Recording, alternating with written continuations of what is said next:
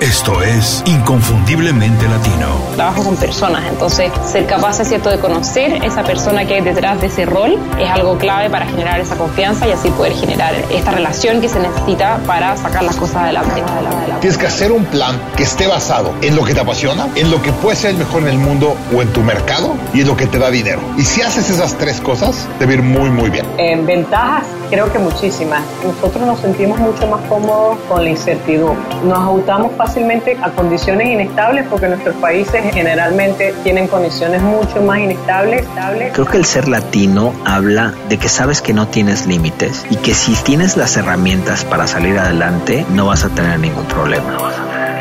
donde el multitasking estaba de moda y realmente se veía como una cualidad, pero está científicamente estudiado que disminuye enormemente la productividad. Inconfundiblemente Latino. Una ventana a las historias y conocimiento de los profesionales latinos más sobresalientes. Tu conexión con los expertos que han fundado compañías o movimientos que impactan de manera positiva en nuestra comunidad.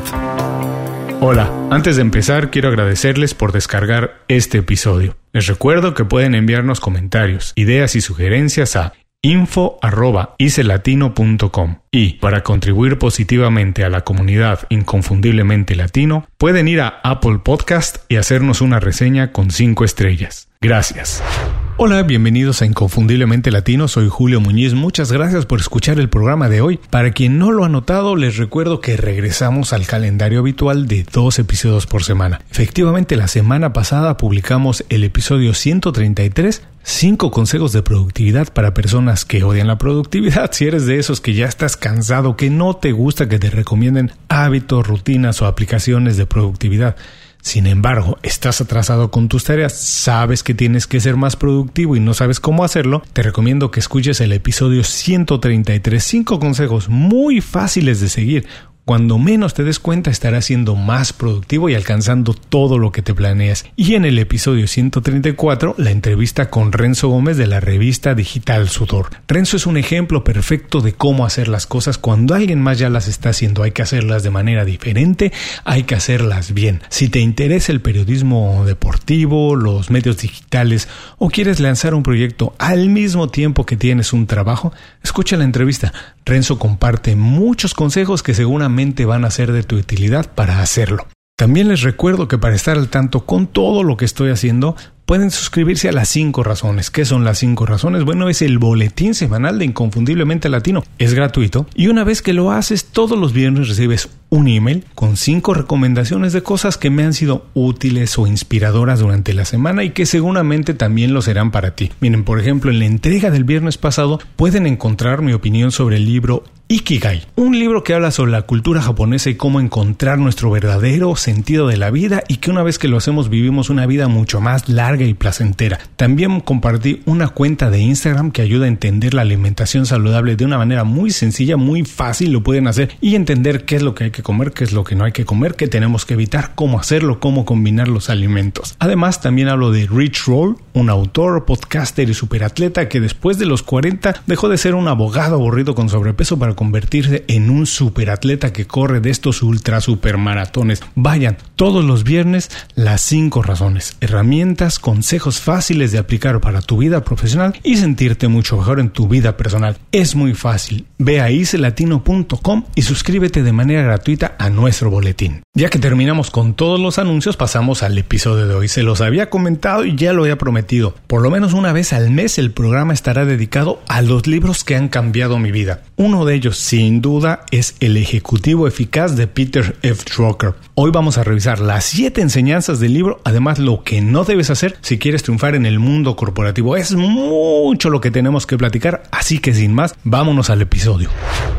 El Ejecutivo Eficaz de Peter F. Drucker es uno de mis libros favoritos sobre productividad, liderazgo y negocios. El libro fue publicado originalmente en 1967 y se ha convertido en un verdadero clásico de todos los tiempos, ya que los fundamentos del trabajo siguen siendo exactamente los mismos, se busca exactamente lo mismo. Cuando lo leas notarás que las ideas se mantienen vigentes a pesar de todas las transformaciones que ha experimentado la dinámica profesional. Ya no se trabaja como antes, las compañías buscan otras cosas y vas a ver que las ideas del libro siguen siendo vigentes. ¿Por qué? Bueno, por ejemplo, todos vamos a coincidir que en principio las compañías buscan trabajadores eficientes. Es algo que todas las compañías necesitan y buscan, aun cuando sus necesidades hoy son otras. Por ejemplo, bueno, después de la revolución industrial y de cómo ha cambiado el trabajo, el trabajo de manufactura ha disminuido mucho. Las compañías hoy necesitan personal que tenga más habilidades intelectuales y creativas. Esto lo hemos platicado en otros episodios. Hay que seguir eh, instruyéndonos, hay que seguir estudiando porque efectivamente eso ha cambiado. Hoy necesitamos seguir cultivando habilidades que tienen que ver más con la creatividad. Este es el tipo de trabajo que realiza un ejecutivo. Imaginar conceptos, desarrollar ideas o conducir proyectos. Además, el ejecutivo tiene que formar un equipo, diseñar la estrategia y dirigir el equipo para alcanzar dichos objetivos. Peter Drucker considera a los ejecutivos como trabajadores del conocimiento. Son los expertos que han alcanzado las posiciones donde se toman las decisiones que definen el rumbo de un negocio. Efectivamente, después de tener años de experiencia, estos profesionales llegan a las posiciones que deciden cómo van a avanzar los negocios y cómo van a alcanzar los objetivos. Y define como su principal responsabilidad de los ejecutivos ser eficiente. Ahora vamos a ver qué significa esto, qué significa ser eficiente. Que el trabajo intelectual no sirve absolutamente de nada si no se alcanzan los objetivos. No te pueden juzgar por la cantidad de ideas que has tenido o por los conceptos que has desarrollado si no alcanzas objetivos. Todo eso es relevante si no entregas al final buenos resultados. Por ello, un ejecutivo tiene que hacer absolutamente todo lo que tenga que hacer para conseguir una meta. No importa lo que tenga que hacer, lo importante es conseguir una meta. Y bueno, para conseguir metas hay que ser eficiente. Hay que ser efectivo. Para los trabajadores esto es una enorme ventaja para todos los que trabajamos, pero no así para las empresas. Van a ver por qué. Porque ser efectivo no es lo mismo que ser inteligente. Y es una realidad que profesionales efectivos hay muy pocos, hay una escasez de ellos, se necesitan más y más y más y las compañías los están buscando. Así que quien desarrolle las habilidades para hacer que las cosas pasen, para entregar resultados, tendrá muchas, muchísimas más oportunidades de colocarse y de triunfar en el mundo corporativo. Por supuesto que ser efectivo requiere un grado de inteligencia, si no, no se puede, ya que el secreto es poner la energía donde es necesario y no donde uno la quiere poner, no donde tú la quieres poner. No tienes que hacer lo que tú quieres hacer, sino lo que tienes que hacer. Tienes que invertir tu atención y tiempo en las acciones que determinan el rumbo de un proyecto. Lo que en realidad un efectivo necesita es el criterio suficiente que lo faculta para trabajar en lo que es verdaderamente importante y contribuir de manera definitiva, decisiva en los resultados de una compañía. Ahora sí, vamos a las siete enseñanzas que me dejó leer el libro El Ejecutivo Eficaz de Peter F. Drucker. 1. Predica con el ejemplo. La verdad es que es imposible manejar de manera eficiente un equipo si no puedes manejarte tú. Los ejecutivos eficientes efectivos predican con el ejemplo. Se preocupan por incrementar su conocimiento y mejorar sus habilidades todos los días. Ya no hay eso de que ya terminé de estudiar. Todos los días se tiene que estar aprendiendo algo. Entienden que esa es la única manera de conseguir éxito y mantenerse en la cúspide de la eh, escala del trabajo, en la pirámide del trabajo. Es la única manera de conseguirlo. Los ejecutivos se forman, se desarrollan, porque las habilidades se van aprendiendo. Todo lo que se necesita se va aprendiendo y al mismo tiempo tienen que inspirar a su equipo para hacer lo mismo. La efectividad es un hábito y como tal se puede aprender y fomentar a través de una organización. Esto es algo que tienes que hacer con tu equipo y tienes que fomentar este hábito, que la gente se acostumbre a hacerlo, que se acostumbre a ser eficiente. Esto te puede hacer solamente si tú te conoces bien. Si eres honesto y mejoras tus habilidades para hacer uso de tus fortalezas, no puedes crecer a partir de tus debilidades, tienes que saber dónde eres más fuerte y utilizarlas de mejor manera. Es necesario tener la claridad para identificar las prioridades y preguntarte qué puedes ajustar en tu vida diaria para beneficiarte en todos sentidos, qué es lo que tienes que cambiar en tu vida, que beneficie tu vida personal y al mismo tiempo tu desempeño como un ejecutivo de una compañía. Esto incluye, por supuesto, el trabajo y todo lo que tiene que ver con la organización para la que trabajas. Dos, que tu trabajo sea juzgado por los resultados. Un ejecutivo, cuando es efectivo, debe ser juzgado por los resultados. Esto te obligará de manera inmediata a diseñar planes que te permitan alcanzar más resultados y hacer menos trabajo insignificante, porque lo que quieres es entregar más resultados. ¿De qué sirve que hagas mucho trabajo si nunca se consigue nada? No vas a ser juzgado por la cantidad de horas que pongas en un trabajo, por todo lo que hagas, si nunca alcanzas objetivos. Obvio, el conocimiento y la inteligencia son características necesarias de un ejecutivo, pero definirlas por la cantidad es irrelevante. Su valor está en los resultados que generan al ponerlas en práctica. De nada sirve que tengas maestrías, que tengas doctorados si nunca alcanzas resultados. Así que tienes que acostumbrarte a que tu trabajo sea juzgado por los resultados. 3. Toma las decisiones fuertes a pesar de las críticas. Bueno, son muy pocos los profesionales con el valor de tomar decisiones. Esto siempre cuesta trabajo. Pero hacerlo es necesario para avanzar en cualquier proyecto. No se puede si no se toman decisiones. La primera decisión que toma un ejecutivo eficiente es que siempre tomará las decisiones a pesar de todo, a pesar de lo que digan, critiquen o le hagan saber o pensar. Para hacerlo, de manera un poquito más fácil, te puedes preguntar, ¿qué pasa si no decido? y si el escenario que imaginas es peor que el estado en el que se encuentran las cosas, bueno, decide lo antes posible, no importa lo que tengas que hacer o lo que otros opinen de lo que decidas. Asigna las responsabilidades lo antes posible y facilita que las cosas se ejecuten de inmediato. Obvio que siempre entre más decisiones tomes, vas a ir haciendo lo mejor. Así que toma muchas decisiones, toma de manera inmediata, aprende a corregir en el camino, pero no tengas temor a equivocarte, decide lo más posible y lo más rápido posible. 4. Considera varios puntos de vista. Cuando elabores un plan o tengas que tomar una decisión, siempre escucha todos los puntos de vista involucrados, a todos los responsables de alguna parte del proyecto. No importa que tú seas el líder de un proyecto o el director de un departamento, tu visión siempre será limitada. Es muy importante estar rodeado de personas con diferentes habilidades, con diferentes capacidades y que tengan diferentes historias porque van a tener diferentes puntos de vista del problema o de cómo encontrar una solución. Tu trabajo es escucharlos a todos y entonces sí armar un plan a partir de ello.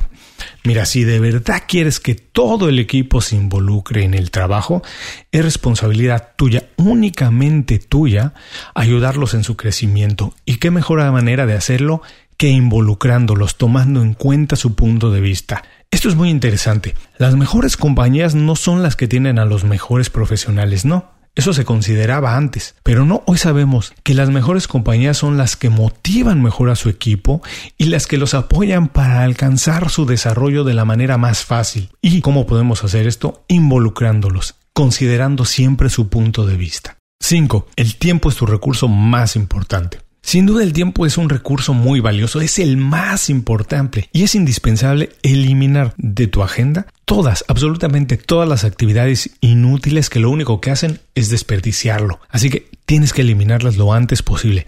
Si tienes suerte, bueno, si tienes suerte, ¿eh? porque esto no pasa muy a menudo, puedes contratar más staff. Pero a pesar de tener un presupuesto muy grande o elevado, bueno, lo que sí no puedes comprar de ninguna manera es más tiempo. Así que tienes que ser muy riguroso para administrarlo. Elimina de inmediato reuniones absurdas, compromisos personales o profesionales que no te enriquecen, que lo único que hacen es que se llene tu agenda, pero que de nada sirven. Asiste únicamente a las reuniones estrictamente necesarias y nunca convoques a personas que no tienen que hacer nada en una junta. Esto es muy común en corporate, eh, trabajando en corporate America, en el mundo corporativo, que se invita a todo el mundo para ser políticamente correcto una reunión, pero no, solamente hay que invitar a las personas que tienen que estar ahí, que tienen que ver que les va a afectar a su trabajo y que tienen algo que opinar y participar en la junta. Y tú no asistas a las juntas en las que no tienes que estar. El tiempo no arregla los problemas. Así que siempre hay que decidir lo más rápido posible y buscar alcanzar los acuerdos cuanto antes. Así que reconsidera que el tiempo es tu recurso más, más, más importante.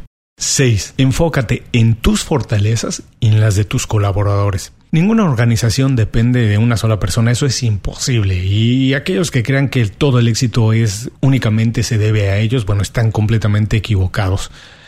Como ejecutivo siempre vas a requerir de la colaboración de un equipo. Eso no, que no te quepa ninguna duda. Delegar es una de las habilidades más importantes en tu carrera. Cuando llegas a ese nivel de ser ejecutivo, delegar es algo de lo más importante que tienes que hacer rápido y lo tienes que hacer bien. Los ejecutivos exitosos delegan en base a las fortalezas de cada persona, no es quién puede o debería hacer algo, sino quién exactamente es el más capacitado para hacerlo porque tiene las habilidades para hacerlo. Cada persona aporta de manera diferente. Hay que ser muy consciente de ello. Hay que ver dónde brilla cada uno más, cada integrante del equipo. Esto va a la larga a generar un buen ambiente de trabajo porque la gente se siente cómoda, siente que sabe que está sido valorada, que lo conoces y que sabe dónde puede ser más importante. Así que siempre enfócate en las fortalezas de tu equipo y también dónde tú eres más efectivo. 7. Contrata de acuerdo a los planes de mediano y largo plazo. Bueno, esto es algo muy curioso. Yo he visto descripciones de trabajo o de puesto que tienen una lista absurda de responsabilidades, cosas que todos sabemos que bueno, es prácticamente imposible que una persona haga. Pero esto se ha vuelto una costumbre normal, poner todo porque entonces buscas a alguien que pueda casi hacer todo. Encontrar una persona que cumpla con todos los puntos de una descripción de empleo es casi absurdo. La práctica más adecuada es buscar a alguien que tenga talentos y habilidades suficientes para cubrir con las tareas principales de la descripción de puesto, lo que se requiere en ese momento, pero que al mismo tiempo pueda crecer de acuerdo a los planes de mediano y largo plazo. Lo que no quieres es contratar hoy a alguien que se va a quedar corto en el mediano y largo plazo. Antes de empezar a entrevistar candidatos hay que definir exactamente qué habilidades necesita la persona para cumplir con el trabajo y contrata al más indicado, no a quien tenga más prestigio porque estudió en la mejor universidad o porque viene recomendado. Contrata a quien has encontrado que es el más adecuado. Cuando lo encuentres, asegúrate de apoyarlo, apoyar sus fortalezas, como ya hablamos, y encuentra la manera de limitar sus debilidades, de apoyarlo en sus debilidades. Hay que ayudarlo a desarrollarse y enfócate siempre, siempre en las oportunidades que pueden venir, no en los problemas que se deben o pueden presentar. Estas son las siete enseñanzas que me dejó leer el libro El Ejecutivo Eficaz de Peter F. Drucker. En resumen, podemos decir que todos, todos podemos llegar a ser grandes ejecutivos si ponemos estas siete enseñanzas en práctica. No es tan difícil, principalmente si te enfocas en tus fortalezas, identificas áreas donde puedes crecer y sigues los principios básicos que se necesitan para crecer en una organización, que es aprende a trabajar con otras personas, crea buenos ambientes de trabajo y preocúpate siempre por apoyar el crecimiento de otros profesionales que trabajan a tu lado. Estas siete enseñanzas, bueno, además de leer el libro, me las han dejado todos los años que tuve de experiencia trabajando para grandes compañías como Viacom, como Universal Music, como Sony Music. Y también lo que voy a compartir ahora es exactamente todo lo que no tienes que hacer si quieres triunfar en el mundo corporativo. Son cuatro sencillos consejos que si los pones en práctica vas a tener una vida mucho más fácil trabajando para cualquier compañía. 1. No permitas que manejen tu tiempo. Los ejecutivos tienen menos tiempo que nada para ellos. Su equipo siempre está interrumpiendo, siempre está buscándolo constantemente porque siempre está buscando respuestas de ellos. Hay que establecer sistemas adecuados para trabajar y ser efectivos. Tu equipo tiene que tener un grado de independencia suficiente para resolver situaciones, no tienes que estar metido en absolutamente todo. Hay que dejarlos, hay que dejarlos que ellos decidan. No tienes que estar todo el tiempo en sus espaldas. Déjalos crecer equivocándose es importante que establezcas estos sistemas para que no estén dependiendo absolutamente en todo momento de ti, que tengas tiempo para hacer el trabajo. 2. Muy ligado, no te envuelvas en la microgestión o lo que se conoce como el micromanagement por ningún motivo, pero de verdad por ningún motivo, te involucres en la toma de decisiones pequeñas, de cosas que para nada cambian el resultado de un proyecto. Identifica muy bien el rol que estás desempeñando, ya eres un ejecutivo. Asume con responsabilidad la libertad que tienes y la que tiene tu equipo de involucrarse donde es más efectivo y establece que se juzgue a las personas y a ti por resultados y no por la cantidad de trabajo. Así te vas a dar cuenta que vas a delegar más rápido, no te involucres en la microgestión, en todas esas cosas pequeñas que de nada sirven o que no modifican para nada el resultado de un proyecto. Tres, no te pierdas en las ambigüedades. Miren, la comunicación clara es algo indispensable, es muy importante, tanto con tus superiores como con tu equipo de trabajo es irreemplazable. Nunca permitas que los malos entendidos se queden por ahí en la espera de que nadie lo aclare. Siempre aclara las cosas lo antes posible con tus proveedores y con tus colaboradores. La transparencia es un hábito fundamental. Tienes que dejar muy claro qué es lo que esperas del equipo, qué resultados estás buscando de ellos y también qué es lo que tus superiores esperan de ti. No te pierdas en ambigüedades de que no quedó muy claro. Si tienes una duda, acláralo lo antes posible. 4.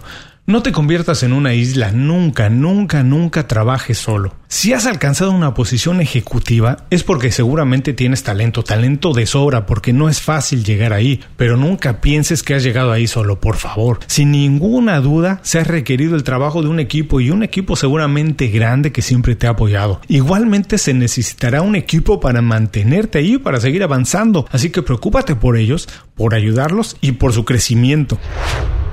Hasta aquí ya hemos revisado las siete enseñanzas de leer el ejecutivo eficaz, o sea, lo que tienes que hacer y todo lo que no tienes que hacer para convertirte o mantenerte como un ejecutivo importante, como un ejecutivo eficaz, como dice el libro. Y podemos concluir que los ejecutivos no nacen, se hacen a partir de elaborar sistemas de trabajo que les permitan contribuir positivamente al desarrollo de un equipo y en consecuencia de conseguir algo grande, conseguir proyectos exitosos. Vamos a revisar muy rápido las enseñanzas del libro y también lo que no tienes que hacer si quieres triunfar en el mundo corporativo. Las siete enseñanzas. 1. Predica siempre con el ejemplo. 2. Que tu trabajo sea juzgado por resultados y no por la cantidad de trabajo que haces. 3. Toma las decisiones fuertes a pesar de las críticas. Pocas personas quieren tomarlas. 4. Considera varios puntos de vista. Escucha a todos los involucrados en un proyecto. 5. El tiempo es tu recurso más importante. Administralo de la manera más detallada que puedas. 6. Enfócate en tus fortalezas y en las de tus colaboradores. Ve dónde eres más efectivo y dónde brilla más cada persona. 7. Contrata de acuerdo a los planes de mediano y largo plazo. No contrates a alguien que te funciona únicamente para ahora.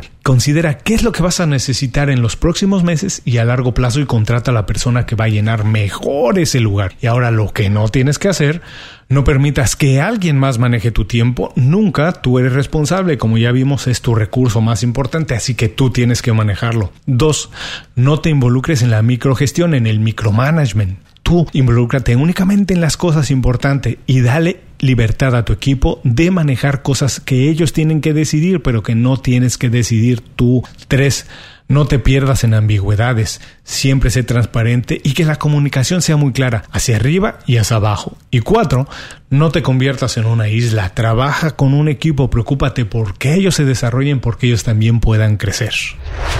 Muchas gracias por escuchar el programa de hoy. Como siempre te recuerdo que si algo te pareció interesante y puede ser del interés de alguien que conoces, compartas con esa persona el programa. No olvides que compartir información que resulta de valor de alguna manera para las personas, bueno, eleva la percepción que ellos tienen de ti, mejora la calidad de vida de las personas y mejora directamente también tu calidad de vida. También te invito a visitar icelatino.com. Icelatino es I de Ignacio, C de Carlos Latino, todo junto, icelatino.com para revisar el blog y suscribirte de manera gratuita al boletín semanal. Así recibirás todos los viernes las 5 razones, herramientas, consejos y ideas fáciles de aplicar para mejorar tu vida profesional y sentirte mejor en tu vida personal. Hasta muy pronto en Inconfundiblemente Latino.